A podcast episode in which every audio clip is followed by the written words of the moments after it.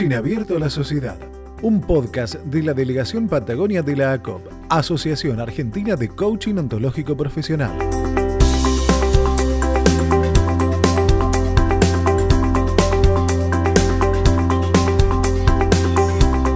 Le vamos a dar los buenos días eh, nuevamente en este espacio y es un placer que esta vez esté dentro de eh, precisamente el espacio que tiene el CAS en este programa que es Pan y Queso. Ella es de Treleu. Corina, querida, muy buenos días, bienvenida. Buenos días, Nancy, ¿cómo está?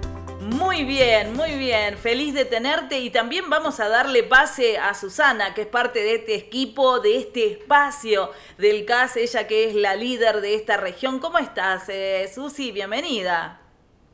Hola, buen día, buen día a la audiencia. Un beso grande, Corina, que te tenemos hoy acá. Y gracias, Nancy, por el espacio que nos brindás. No, por favor. Eh, quería decirle a la audiencia que hoy, así como tuvimos lo más norte y lo más austral del CAS, Delegación Patagonia, hoy tenemos la presidente. Muy bien, qué honor. Eh, la, realmente es un honor que Cori esté en este espacio, porque más allá de ser la representante de la delegación Patagonia en la COP, eh, también eh, amorosamente voluntaria del CAS. Y hoy tenemos eh, este, este tema importante que hasta ahora no se había tocado, la danza de la corporalidad. Y por ello, Connie, Cori, te, te traigo unas preguntas que un grupo de voluntarias CAS están efectuando semana a semana para este programa.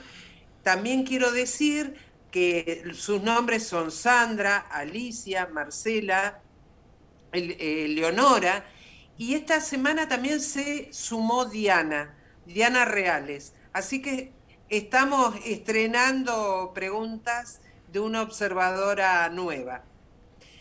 Eh, te preguntan ellas, ¿qué revela el movimiento corporal? ¿Qué revela el movimiento corporal? Bueno, yo primero te iba a hacer una corrección, perdóname Susana, porque hablaste de presidenta y la presidenta de nuestra asociación de eh, la COP, la Asociación Argentina de Coaches, eh, es la Master Coach eh, Gabriela Greco. Entonces yo soy directora de la delegación, como vos decís, ¿no? Eh, representante de la COP en, el territorio Patagonia. Así que bueno. ¿Estaré vaticinando algo, Corina? no, no creo, todavía no. bueno, gracias Susana por, por esta, por, por esa energía. bueno, y la verdad que agradezco, eh, aprovecho esta oportunidad primero para agradecer a Nancy eh, por, la oportunidad que nos da y felicitar realmente al equipo eh, CAS porque viene trabajando muy bien ya desde el año pasado, viene trabajando con, digamos, con una seguridad, con, con, esta conexión que está teniendo, digamos, desde la el espacio este de eh, la radio Movere y del programa Pan y Queso. Así que bueno, y, trayendo esto que vos, eh, escuchando esta pregunta, pensaba en, el tema de por qué elegí yo esta, este tema, ¿no? Porque me, vos me traías esta, esta pregunta de que eh, qué revela el movimiento corporal, ¿no? ¿Qué, ¿Qué es lo que significa esto de la danza? Para mí, ¿qué significa la danza de la corporalidad, ¿no? Que me parece un tema muy importante, muy importante, eh, eh, no solamente para el coach que trabaja, digamos, desde, los, desde el dominio del lenguaje, de la corporalidad y de la emocionalidad, ¿no? De una persona. Y de algo más como algunos de nosotros incorporamos esto, ¿no? Que es la conexión con el misterio de la vida, ¿sí? Entonces, em, desde ese lugar, digamos, a ver, eh, ¿cuántas veces nosotros no damos importancia a nuestro cuerpo? ¿cuántas veces somos conscientes de lo que hacemos, de lo que dejamos de hacer con nuestro cuerpo? Eh, a ver, tendemos, digamos, desde el coaching hablamos de esta, de la coherencia personal que se da en estos tres dominios, pero ¿realmente somos coherentes en el día a día? ¿Sí? ¿Qué, es lo que pasa? Muchas, a mí me ha pasado hace unos cuantos años atrás, 2015, eh, una situación que eh, llegué a tener el hombro eh, derecho eh, congelado, ¿sí? Y, la verdad que no había hecho ningún esfuerzo extraordinario, ¿sí? Em, cuando fui al traumatólogo me preguntó qué me había pasado, si me había caído, si había hecho una cuestión así, un esfuerzo extraordinario. Y yo le dije que no. Bueno, eso me llevó a un camino que tuve que visitar kinesiólogo, hasta que llegué a una osteópata y eh, digamos que trabajó muy bien y bueno, me ayudó a salir de esta situación. Y, y conversando con la osteópata en las sesiones, bueno, ahí ella, digamos que hizo de coach mío, porque en realidad me empezó a preguntar qué me había pasado, qué situaciones había vivido yo, que me llevaron a estar en, ese estado de mi cuerpo que no podía levantar y que creía que el movimiento de levantar el, brazo bien alto no lo iba a poder hacer nunca más. Dependía de otras personas, dependía de mi, de mi familia, dependía de mis amistades, dependía de Emilia Alvarado, porque justo en, ese tiempo eh, viajábamos a Buenos Aires para trabajar con, el diseño y la elaboración del libro de las siete competencias entonces, eh, eh, ahí empecé a reflexionar qué me había pasado a mí. Y lo que me había pasado es lo siguiente, que no aceptaba una decisión que había tomado uno de mis hijos, que era abandonar el secundario. Eso me había llevado a mí y aún ya teniendo las herramientas de coaching, no me había dado cuenta de que eso, esa postura, esa rigidez que había tomado, es lo que me había llevado a, inclusive, digamos, a, estar a un pasito de una operación. ¿sí? Y entonces, eh, fíjate vos lo que nos revela el, movimiento corporal. Digo que el, hace un tiempo leía eh, lo que había eh, dicho Julio Laya, que es uno de los reconocidos coaches eh, que hablaba de esto, ¿no? De que hemos perdido la habilidad de comprender la conexión cercana que, existe entre nuestro cuerpo y nuestros estados emocionales, ¿sí? Que muchas veces nosotros, bueno, no nos damos cuenta que es el cuerpo el vehículo que nos permite eh, estar en una acción, nos posibilita una acción o nos dificulta, ¿sí? Mm. Eh, y desde ese lugar, sí, desde ese lugar, bueno, te, habilito para... Sé que querías preguntarme, Susana. Sí, Cori, porque acá con lo que me estás trayendo me suma algo de que, que les inquietaba como audiencia a las chicas que redactaban las preguntas. ¿Cómo saber cuál es la disposición corporal que más prevalece en mí? yo siempre digo que, digo porque, porque lo he aprendido, ¿no? De que eh, tenemos, los recursos los tenemos nosotros. Los recursos los tenemos nosotros porque podemos hacer un escaneo de nuestro cuerpo, tomar conciencia de que nuestro cuerpo es importante, ¿sí?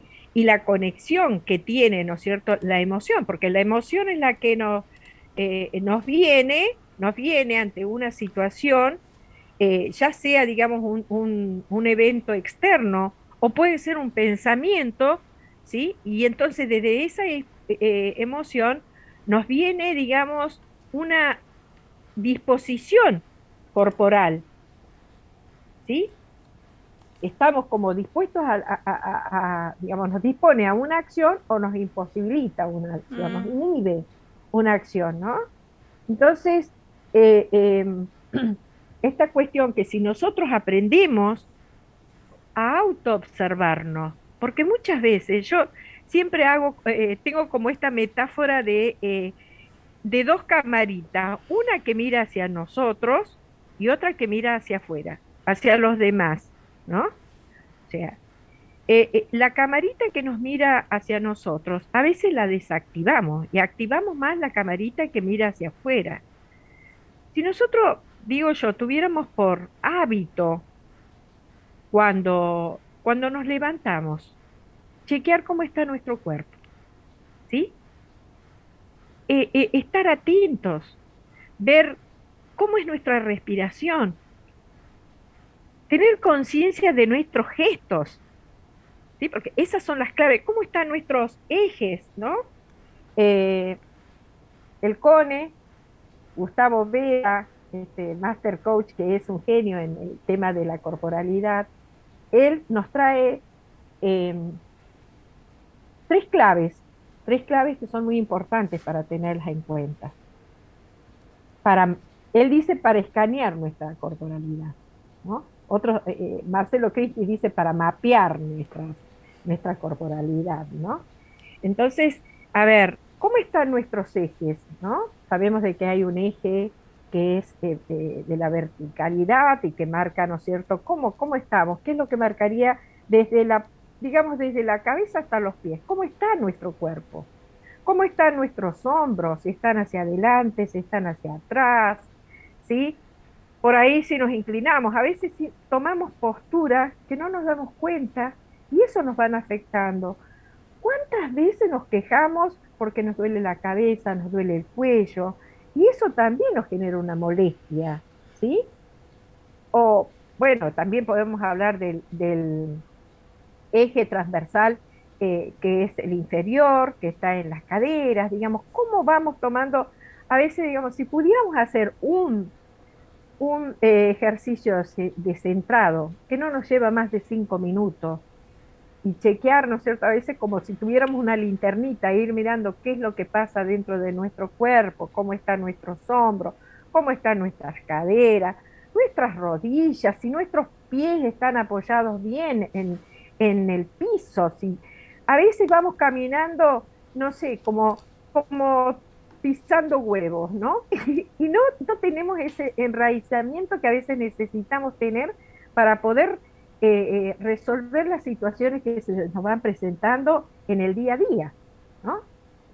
Por ahí empezamos una mañana muy linda y resulta que alguien nos da una noticia o miramos televisión y eso ya cambió nuestra emocionalidad. Y eso también inmediatamente cambia nuestra corporalidad.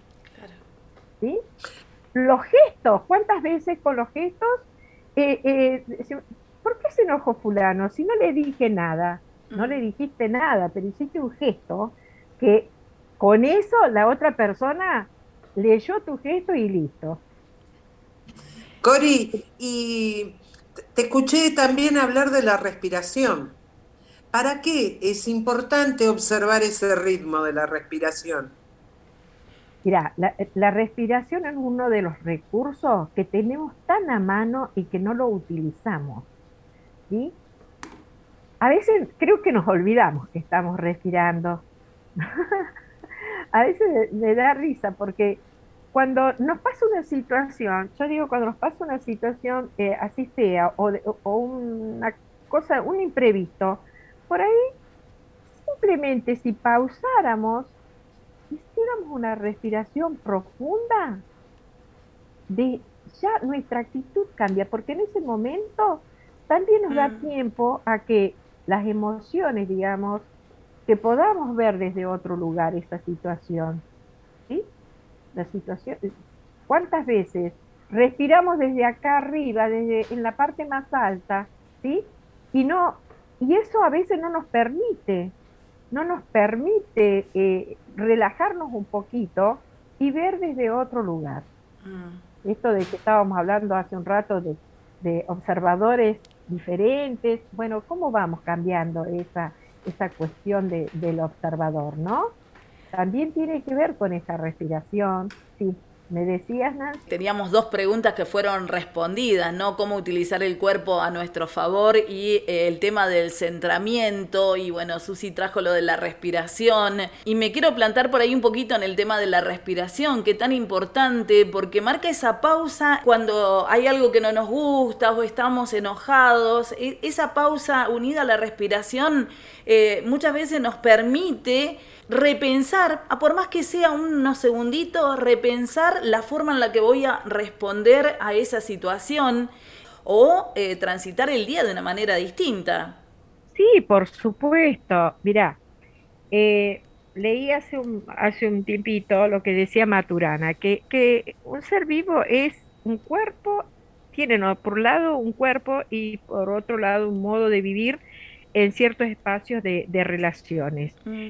Y desde ese lugar, ¿no es cierto? ¿Cuántas veces eh, podríamos haber evitado eh, diferentes conflictos? ¿Sí? Podríamos habernos evitado espacios de sufrimiento.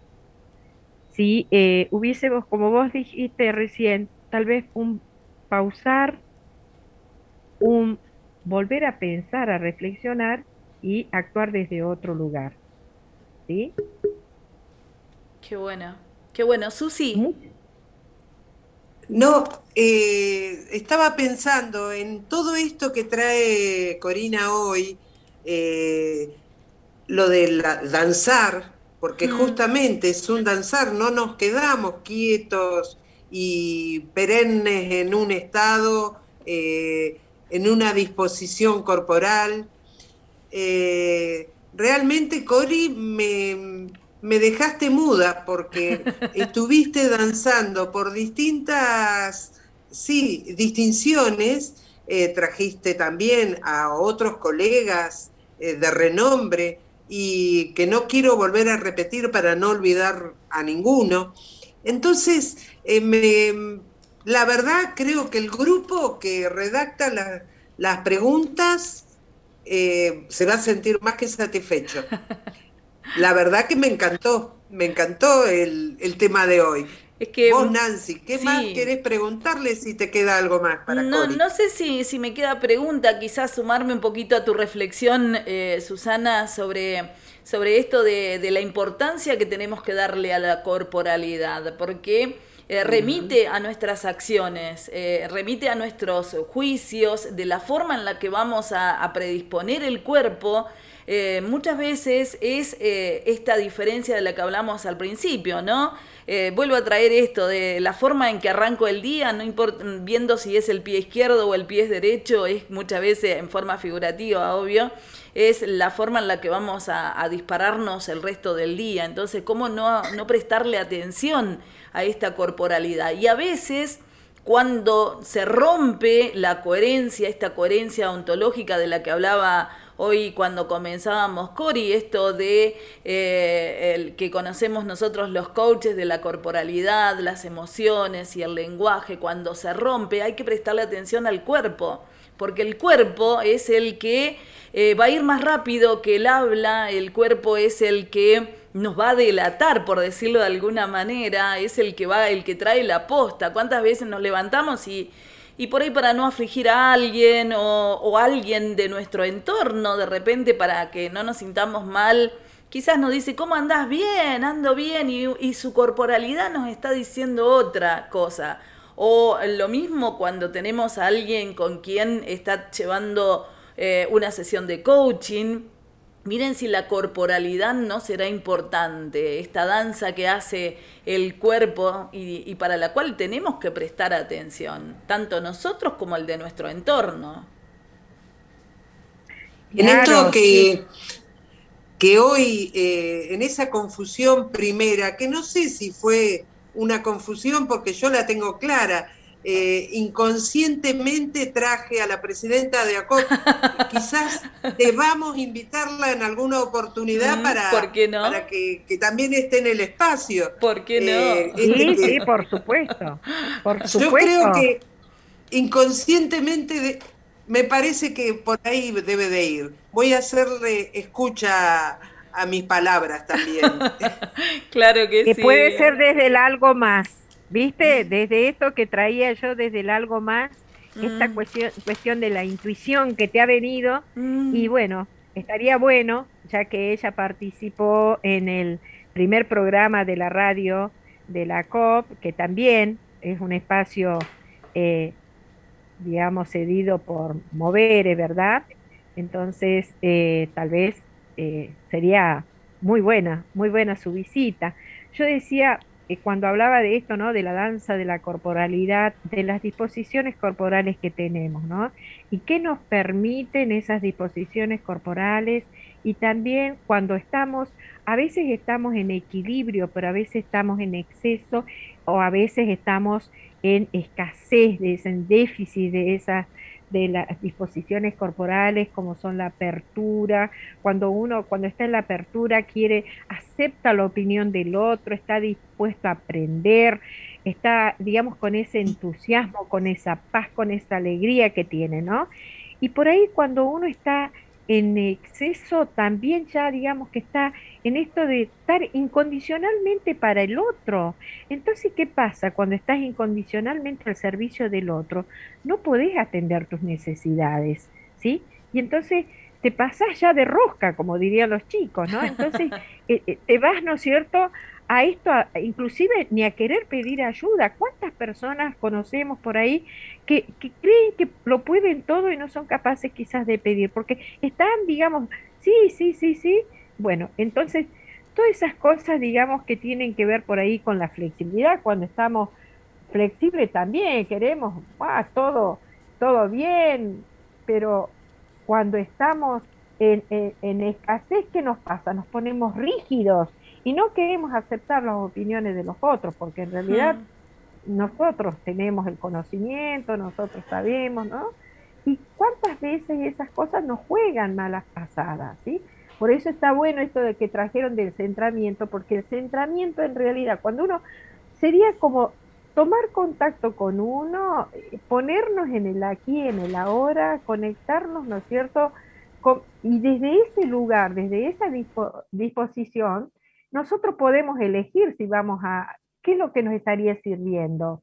Eh, necesitamos un poco más de resolución, es decir, poner el foco en el objetivo, ir para allá, coordinar las acciones que necesitamos, dar los pasos para llegar a ese resultado que queremos, ¿sí? O necesitamos un poquito de flexibilidad, digamos, escuchar, ver qué es lo que opinan los demás, chequear un poquito, ¿sí?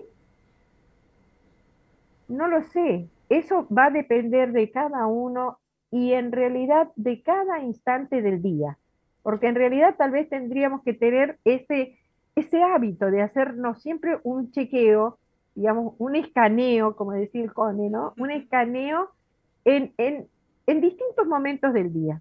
Porque tal como decías hace un rato, quizás nos levantamos con el, con el pie derecho, como decimos a veces.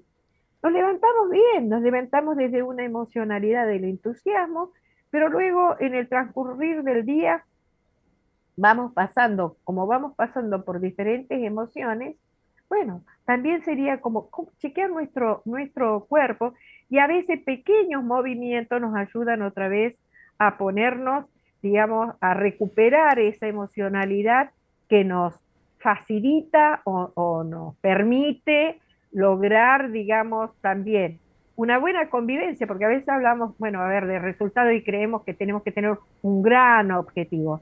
A veces el objetivo que parece chiquito en la convivencia cotidiana con nuestra familia, con nuestros compañeros de trabajo, con nuestros amigos, hace a un gran objetivo, mm. ¿sí? Porque es sentirnos bien. Claro. Es sentirnos bien con nosotros, ¿no? Y, y en armonía con los otros las otras personas con las que vamos conviviendo en los, distintas, en los distintos sistemas en los que estamos en el día a día, ¿no? Qué bueno, Corina. Bueno, no te queremos robar mucho más tiempo. Nosotros nos encanta hablar y acá eh, ya me están avisando que se corta. Vio cómo es esto de la virtualidad, ¿no? Nos da y también nos va marcando hasta dónde.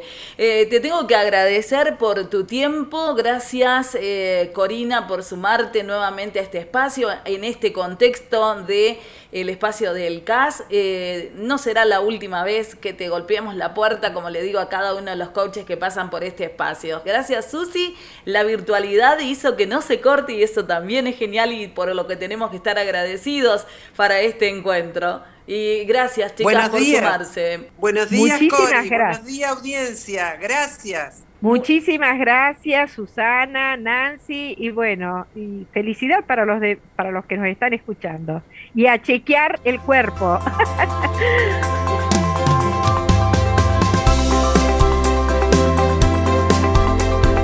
Coaching Abierto a la Sociedad, un podcast de la Delegación Patagonia de la ACOP, Asociación Argentina de Coaching Ontológico Profesional. Si te gusta este podcast, compartilo con quien vos quieras y ayúdanos en la difusión del coaching ontológico profesional de Argentina. Podés encontrarlo en Spotify, Google Podcast, iBox y otras plataformas de podcast. Soy Cristian Devia, locutor, periodista y coach ontológico profesional y te espero en el próximo capítulo.